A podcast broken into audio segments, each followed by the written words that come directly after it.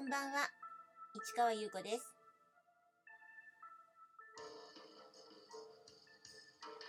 12月19日、日曜日、詩人はささやく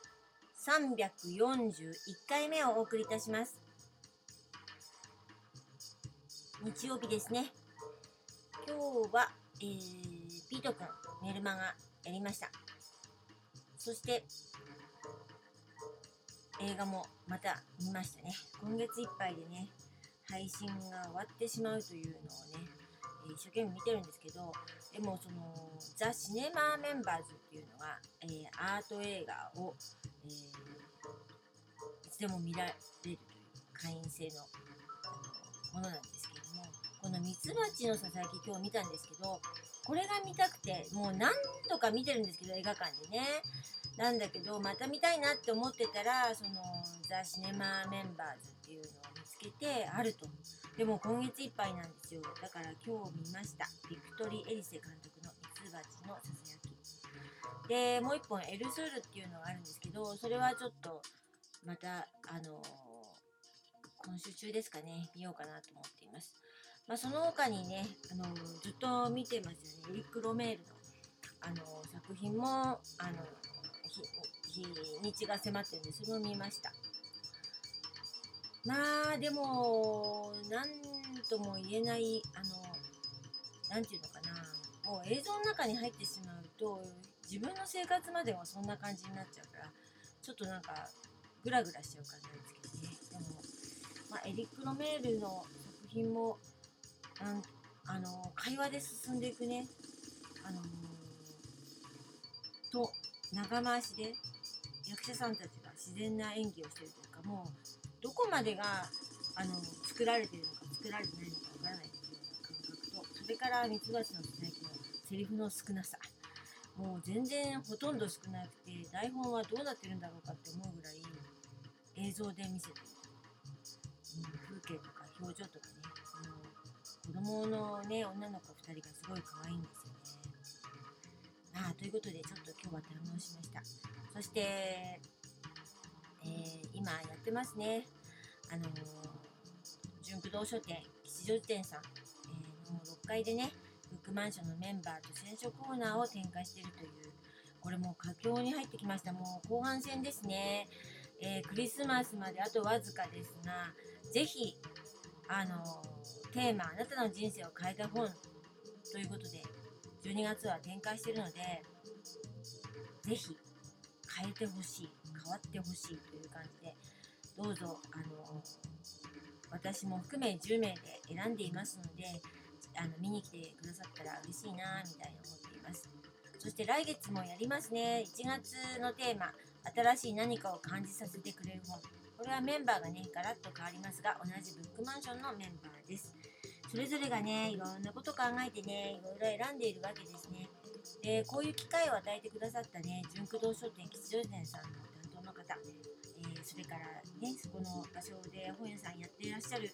純駆動書店吉祥寺店さんのあの方々にちょっと感謝ですね。とても楽しいあの機会を与えてくださったなって思っています。そして私は、えーと、8冊選んで、えー、1、2、3、4、5冊まで紹介しました。昨日はね、マヤコフスキーね、もう、すごすぎてね、なんて言っていいかわかんないって感じなんだけど、今日紹介する方もすごい詩人です。田村隆一。かっこいいですね、この人の詩はね。で、ちょっと今貯めてしまいましたけど、あのー、えー、一冊の詩集を選びました。腐敗性物質。これね、いくつかのね、詩集をまとめたものなんですけど、そう考えたら、あの、すごく、あの、これは、一冊で田村隆一とは何ぞや。田村隆一の詩とは何ぞやってことがわかるんじゃないかな。彼はエッセイもたくさん書いてるんですけど、エッセイはね、わりかし、割と、あのーちょっと緩やかなという、砕けた感じなんですよね。でも、でもちょっと、うーん、あの人生の捉え方っていうのかな、そういうのがね、おおらかというか、大きいというかね、ちょっと、あの何か悩んでたとしても、あのーこ包み込んでくれるようなねそんなお柔らかさみたいな優しさがある方なんですが血はまたちょっとあの切り裂くようななんだろうなもう本当になんかあのすごくあのやっぱ目が覚めるような感じですね。こうやって私今パラパラ見てるんですけどこの全ての詩がやはりこうページをめくるとなんかすごく飛び出してくる感じね。マヤコフスキーとはまた違うね。切り裂き方。凄みがあります。でそしてねかっこいいですね。あの言葉がかっこいいですね。で彼の詩を知って自分の詩もあの変化しました。もちろんマヤコフスキーのとと出会った時も変化したけど田村隆一と出会った時も変化しました。でマヤコフスキーの話をちょっとした時にあの彼は朗読やるでしょ？だから初めての朗読の時にマヤコフスキーが見てるような気がしたって言ったけどその時に実は田村隆一さんもいました。あのー、バーみたいなところでオープンマイクで詩の朗読を初めてしたんだけどあのー、右手の方のカウンターに田村隆一さん。そして左手の奥の方にマヤコフスキーという感じでねが座ってたとねいうイメージがというか見えたというか感じたんですね。もちろんあの亡くなってるのでいないのですがその時に私はすごいその目とかその聞いてる感じとかそれがなんかそんな姿は見たことないですねもちろん。なんですけどなんか感じたんですよね。だからやはり意識するというか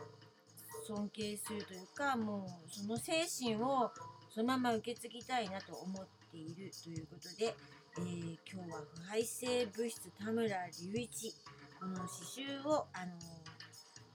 紹介したいと思って、えー、今回、えー、戦勝の中に入れました。というところでこの続きはまた明日ね。